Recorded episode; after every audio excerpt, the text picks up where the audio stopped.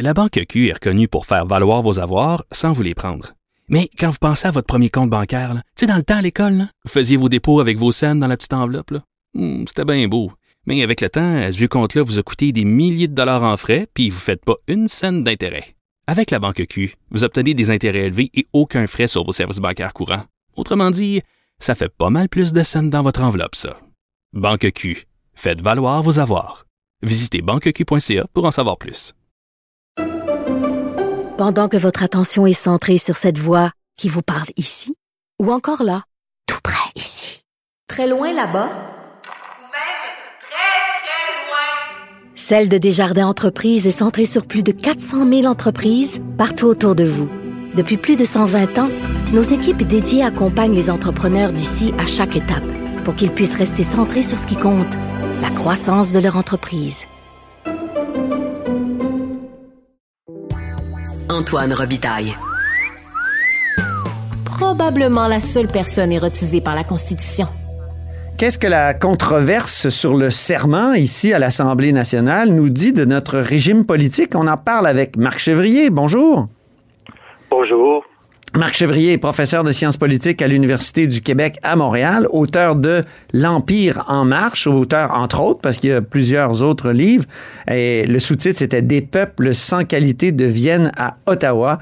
C'était aux presses de l'Université Laval en 2019. Donc, Marc, euh, qu'est-ce que ça nous apprend? cette controverse sur notre régime politique, toi qui as beaucoup écrit sur la notion d'empire notamment, puis sur l'empire britannique en particulier.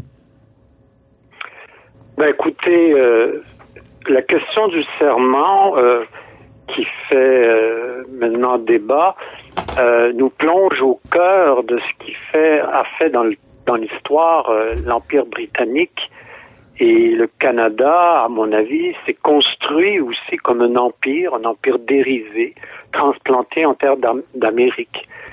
Et dans la construction de l'empire britannique, euh, ce que l'on note, c'est que à travers l'histoire, les Anglais ont conquis plusieurs peuples euh, et ensuite ils se sont divisés autour de, de la foi, puisque en 1534, euh, le roi Henri VIII a érigé euh, le, le protestantisme de sa nation en Église nationale. Oui. Et depuis, et depuis donc, euh, il fallait à la fois, euh, comment dire, euh, établir des liens avec ces nations incorporées à l'Empire Mhm. et également maintenir euh, l'unité du royaume autour d'une seule foi. Et, et l'un des moyens qu'on a utilisé, ça a été le serment.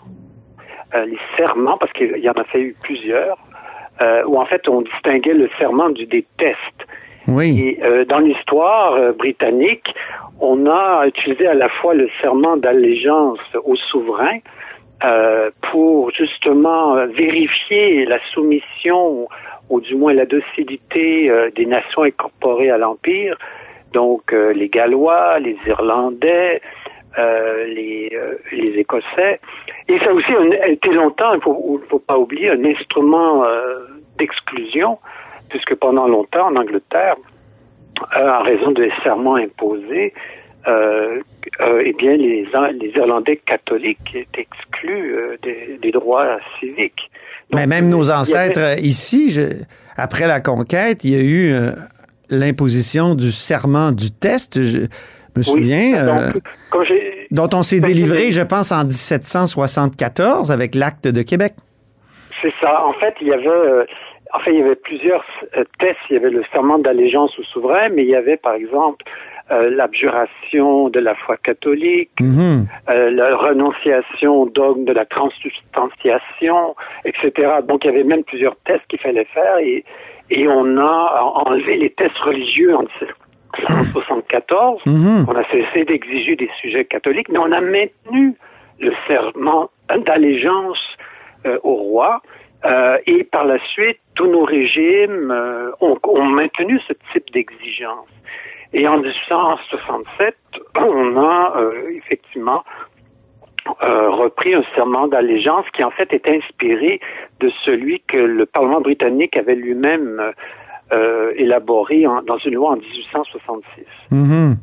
Donc, euh, c'est un, un instrument, euh, on pourrait dire, de discipline et d'unité que, que ce serment d'allégeance, qui a longtemps eu un volet religieux, où, où- où, en fait on y ajoutait des tests religieux, en fait, qui, ont, qui ont été progressivement éliminés, mais le serment d'allégeance, lui, est resté dans l'histoire. Oui. Et, voilà, euh, donc on, on l'a souscrit au Québec euh, pendant de nombreuses années sans qu'on en fasse trop un débat. Hmm. Euh, il y a eu quelques Ben, épisodes. ben moi, je me souviens de, de 2018, Marc. euh, euh, en 2018, il y avait eu controverse autour du serment d'allégeance royale et tu avais réagi avec un texte justement qui était intitulé Abolir le serment d'allégeance dans un empire et tu expliquais déjà toute l'histoire là, de, de, de, de ce serment-là et, et l'outil qu'il a représenté pour euh, l'Empire britannique. Euh, donc, euh, Oui. les controverses autour du serment, là, il y en a eu une pléthore là, dans l'histoire du Ben, Commonwealth. Il y en a eu, mais euh, c'est-à-dire qu'il y a eu des discussions, je dirais, davantage que des grandes controverses. Ah oui? Quand j'entends par controverse, j'entends une discussion publique soutenue. Ouais. Oui, il y a eu un début euh, de discussion en 2018, puisqu'à l'époque, euh, on se demandait si les dép- députés du Parti Québec solidaire allaient euh, souscrire ce serment. Et euh, donc, il y avait eu un une amorce de débat.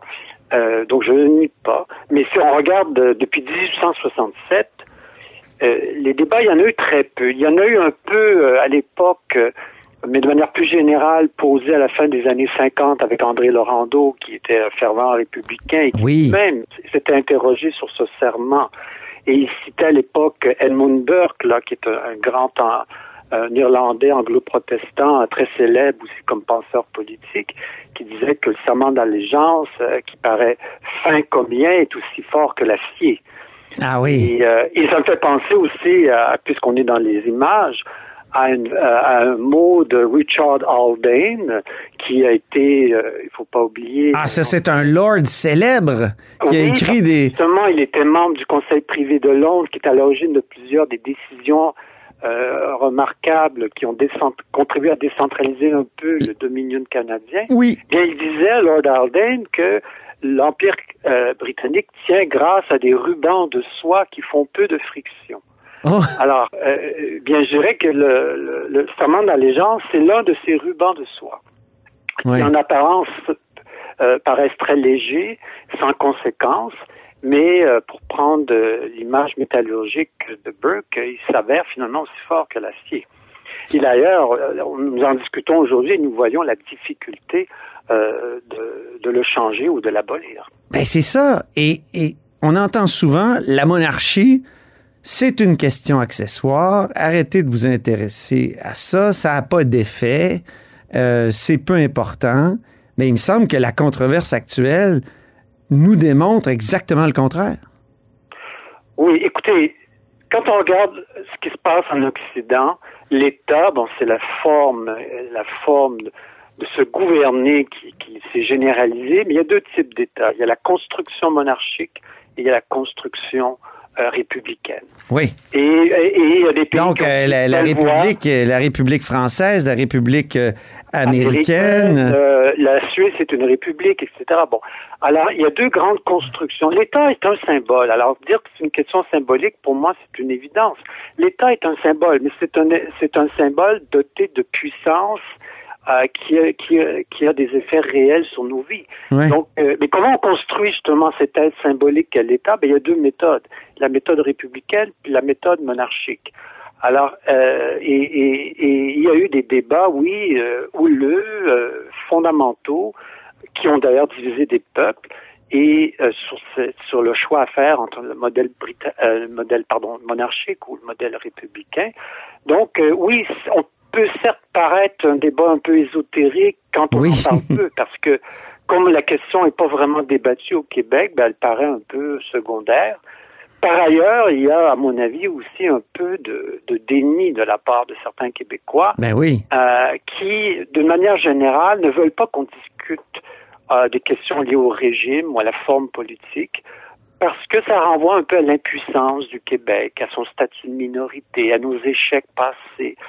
Donc, euh, il y a un peu de déni aussi. On préfère euh, faire l'impasse sur finalement des questions qui nous paraissent nous dépasser. que, les affronter. Et puis de voir nos limites et de voir aussi ce qui est possible. Mais si je te posais la question, Marc, toi qui as beaucoup réfléchi à ces questions-là, c'est euh, ça change quoi être en monarchie ou être en république? Quel, là, je, viens de dire que c'est important parce que c'est vrai que la monarchie, on la, on la voit, elle nous saute au visage avec cette affaire du serment. Mais quand même, est-ce que ça change vraiment les choses? Ben, c'est-à-dire que si on pose ce genre de questions-là, on peut évidemment regarder du point de vue des résultats. Alors évidemment, une monarchie constitutionnelle peut aussi bien avoir un système de santé publique qu'une république. Donc si, on regarde les choses de ce point de vue-là, oui, c'est ça. Il n'y a pas, il y a pas de différence. Mais là où on voit plus les différences, c'est la manière dont on crée les liens d'obligation entre citoyens ou entre dirigeants et, et, gouvernés. Mm-hmm. euh, dans, dans les républiques, le peuple est souverain. Donc quand il décide quelque chose par référendum, ça devient loi. Ouais. Euh, et c'est pas le cas au, Canada ni au Québec. Euh, et euh, alors que en France, oui, nos référendums de, de, 80 et de 95 n'étaient que des consultations techniquement, mais oui. les effets politiques euh, auraient été les mêmes, non? sûr, Ça aurait été des effets politiques, mais, mais mais pour que ça ait des effets juridiques, il faut quand même passer par les parlements. Mm -hmm. le, le, le, le, le, peuple n'est pas le, titulaire de la souveraineté juridique, donc euh, et puis ensuite, il y a dans le dans les régimes euh, une, des autres différences aussi, c'est que euh, le, dans les régimes souvent monarchiques, euh, on insiste sur le fait que l'État est gouverné par une constitution que le peuple s'est donnée, euh, préférablement approuvée euh, par référendum, etc. Et dans les régimes monarchiques, notamment dans les systèmes britanniques, c'est pas vu comme une nécessité parce que la, la Constitution est vue comme une chose de l'élite qui, qui, touche plus, qui regarde plus les gouvernants, les juristes, les juges. Et c'était Jean-François Lisée qui rappelait ce matin d'ailleurs que notre, la Constitution de 82 euh, n'a pas été précédée d'aucun référendum, d'aucune consultation publique. Tout, tout, Et oui. Tout à fait. Et puis ensuite, dans les dans les systèmes républicains, euh, ben, la chose publique est importante. Donc, euh, et, et, il faut lui donner des moyens de la rendre visible, la faire sentir auprès des, des, des citoyens. Et euh, donc, parce qu'elle appartient à, à, tous et toutes. Et donc, il faut trouver des rites, euh, des moyens justement de le rendre visible. Alors que dans les et, et ça là, ça peut se faire par Hmm. Euh, des rituels, euh, des fêtes populaires, ça peut se faire par le service euh, militaire obligatoire, ça peut se faire par la célébration de, de, grands moments historiques communs, des, des, réalisations communes, etc. Donc il faut trouver un langage où on montre que la chose commune appartient vraiment à tous et toutes et, Mhm. et non pas à une minorité ou à une élite. Dans les systèmes monarchiques, je ne dis pas qu'on ne peut pas avoir le, le souci du bien, de, de l'intérêt public, au, au contraire. Au contraire, mais oui. Mais, mais dans la symbolique du pouvoir, dans la symbolique du pouvoir, ce sont les dirigeants euh, qui voient à l'intérêt public. Est-ce que les Québécois, euh, Marc, ne sont-ils pas profondément monarchistes au fond? Je, je m'explique. Quand on parle de la notion de république, il y a souvent le mot d'opérette qui suit ou bananière. C'est-à-dire que quand on parle de république, et toi, tu as écrit un livre qui s'intitule La République québécoise, hommage à une idée suspecte, ben justement, n'est-elle pas suspecte, cette idée de république? Est-ce que ça nuit pas à, au camp euh, souverainiste? Parce qu'il veut, oui, le ben, camp qui veut créer une république. Effectivement, c'est-à-dire qu'on a été marqué au Québec à la fois par le discours anti-républicain qui vient de la culture britannique ou anglaise, euh, ce contre quoi euh, ont combattu les Irlandais, mais très peu les Québécois. Bon, il y a eu bien sûr des exceptions dans notre histoire. On a eu quel, quelques républicains notoires, mais ils sont généralement peu connus et ils n'ont pas vraiment... Mais il y a Papineau, oui dans notre histoire. Oui, mais, mais même, même là encore, c'est pas tous les patriotes qui étaient ouvertement républicains. Ah oui. Euh, donc, euh, il y, a, y, a eu toujours une ambiguïté, même chez les patriotes. Mm -hmm. Et, par ailleurs, euh, donc, le, les, oui, d'un côté, il y a eu ce, ce, ce discours anti-républicain alimenté par la culture britannique, puis de l'autre, ben, il y a eu toute la vieille méfiance de l'Église catholique contre la Révolution française, euh, contre la calamité de la révolution, et ça, ça a été enseigné Ah oui. pendant longtemps dans nos écoles. Euh, donc, ça nourrit aussi ce qu'on peut dire, ce qu'on peut appeler un anti-républicanisme, euh, qui peut-être est, moins viscéral aujourd'hui, mais qui a quand même laissé des traces à long terme sur notre rapport au pouvoir. Si tu me permets, Marc, on va faire une pause ici pour mieux continuer la conversation dans la version balado de l'émission. Et nous, Marc, on continue. Et je voulais te poser une question sur les résultats électoraux. Euh, les dernières élections, évidemment, toi, tu, tu l'as suivi quand même assez intensément. Euh, mais l'autre jour au téléphone, tu as eu cette formule. Legault, c'est un Macron qui a réussi. Explique-nous pourquoi c'est le cas. Pourquoi tu fais référence au président français comme ça, une espèce de parallèle qu'on peut faire entre les deux politiciens. J'ai eu cette formule au téléphone parce que on a un peu oublié ce qu'a été à l'origine la CAC et ce qu'est devenu la CAC Oui. et ce qu'a fait ce parti. euh, et là, on peut constater que bon, il a connu une certaine fortune électorale puisqu'elle a remporté une élection euh, en 2018 et puis là, il, il renouvelle son exploit euh, avec même une majorité accrue. Et donc, la, la CAQ est arrivée dans notre paysage politique, il faut pas oublier, en réussissant ce que l'ABQ avait tenté de faire, c'est-à-dire Mhm. briser le, le- ce qu'on pourrait appeler en, en termes techniques de sciences politiques, briser le duopole Parti québécois, Parti libéral du Québec. Et comme on le sait, depuis, euh, depuis euh, l'arrivée du Parti québécois à la fin des années 60, la politique québécoise était structurée autour de l'opposition entre souverainistes, fédéralistes, un parti, on pourrait dire, de centre-gauche, social-démocrate, et un parti libéral de centre-droit. Mais la question souverainiste, fédéraliste, euh, primait la, division plus gauche-droite ou la division euh, sociale. Donc, euh, il est arrivé dans le paysage politique en réussissant finalement à devenir un parti de gouvernement en très peu de temps, en allant chercher finalement ses candidats un peu partout, c'est-à-dire en, en transgressant justement euh, cette ligne de partage entre Oui. Et fé- et même en allant chercher des, des, des gens qui, étaient à la- sur la scène fédérale. Ben oui, lui-même, François Legault dit J'ai été très rassembleur parce qu'on l'accusait d'avoir été quelqu'un qui cultive les divisions. Puis à la fin de la campagne, il a dit Écoutez, j'ai créé la CAQ, là. J'ai rassemblé des camps qui étaient euh, opposés. Donc, le, le- Oui. la CAQ est devenue un- ce qu'on ce qu'on pourrait appeler un parti attrape-tout. Oui. euh, ou un parti du centre universel qui finalement grappé à gauche, à droite, en haut, en bas, euh, toutes sortes d'appuis, de candidatures, euh, et en forçant les autres partis restants à, à se définir par rapport à lui et, et en, et en les mar- marginalisant. euh, et, et, et ce qui a permis aussi de, de pratiquer une espèce d'opportunisme idéologique qui fait qu'il a pu à la fois prendre au Parti libéral son programme économique, euh, emprunter un peu à la rhétorique nationaliste qu'on croyait réservée au Parti québécois. Euh, et puis, il peut parfois même, euh, on l'a vu, se rapprocher de, positions de Québec solidaire sur certains dossiers, plutôt sociétaux, sur l'évolution du droit de la famille.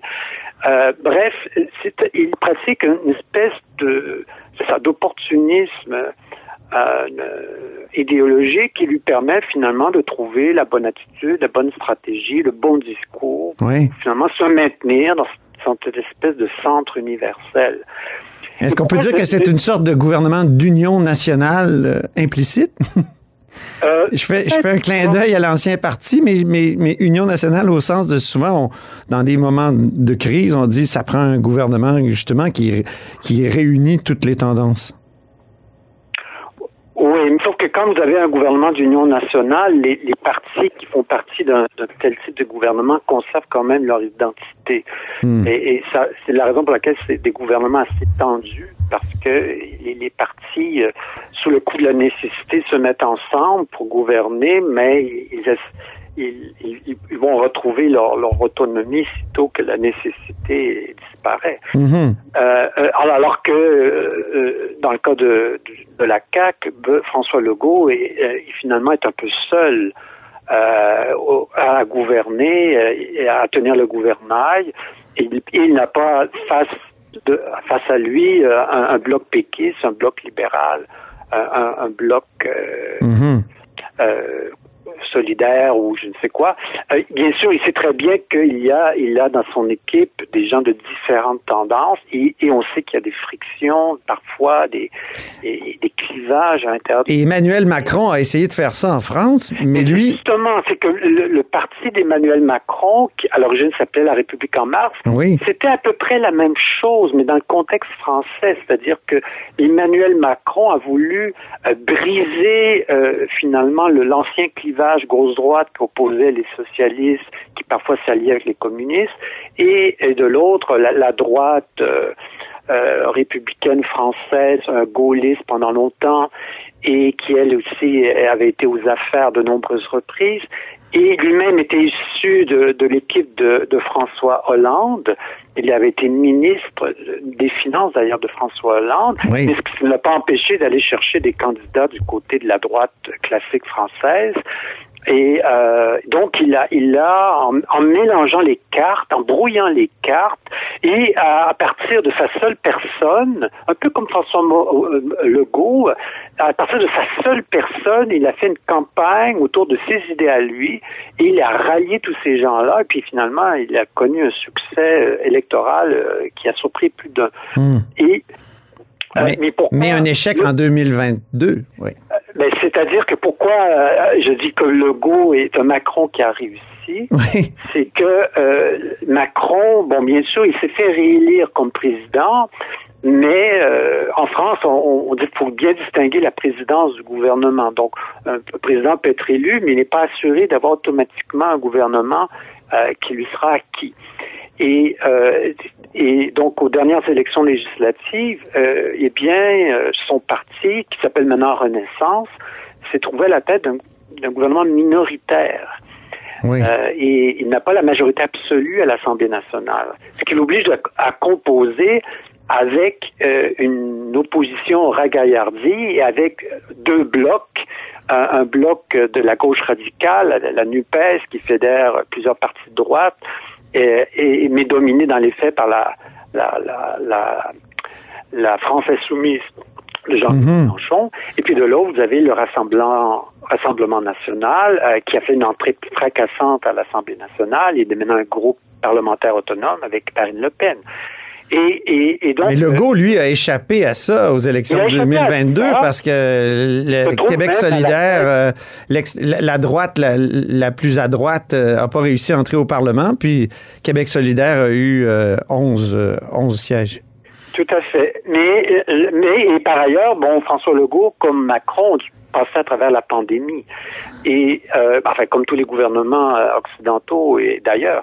Mais on, on voit que le- le- dans, en France, la- la- le bilan que les Français ont tiré de la gestion de la pandémie est peut-être plus mitigé que celui qu'ont tiré bien des Québécois Oui. euh, à l'égard de la gestion de Legault, même si elle est loin de l'unanimité, comme on le sait, là, il y a quand même des gens qui, qui ne- n'ont pas apprécié du tout. Mais ça a aidé François Legault alors que ça a nuit à Emmanuel Macron. Tout à fait. Ouais. Et ben, il y a d'autres facteurs qui entrent en ligne de compte. Mais c'est ça, c'est-à-dire que la- la- la- quand on compare le type de parti qui, qui, euh, qui s'est inséré dans l'échiquier au Québec et celui qui, qui domine maintenant en France, il y a quand même des, des analogies qui sont frappantes, même s'il y a bien sûr des différences de contexte considérables. Oui. Euh, C'est-à-dire que dans, le- dans un cas comme dans l'autre, on a ce, phénomène du parti attrape-tout Mhm. qui brouille les clivages euh, euh, idéologiques ou partisans existants euh, et qui se construisent autour d'une personnalité forte euh, et charismatique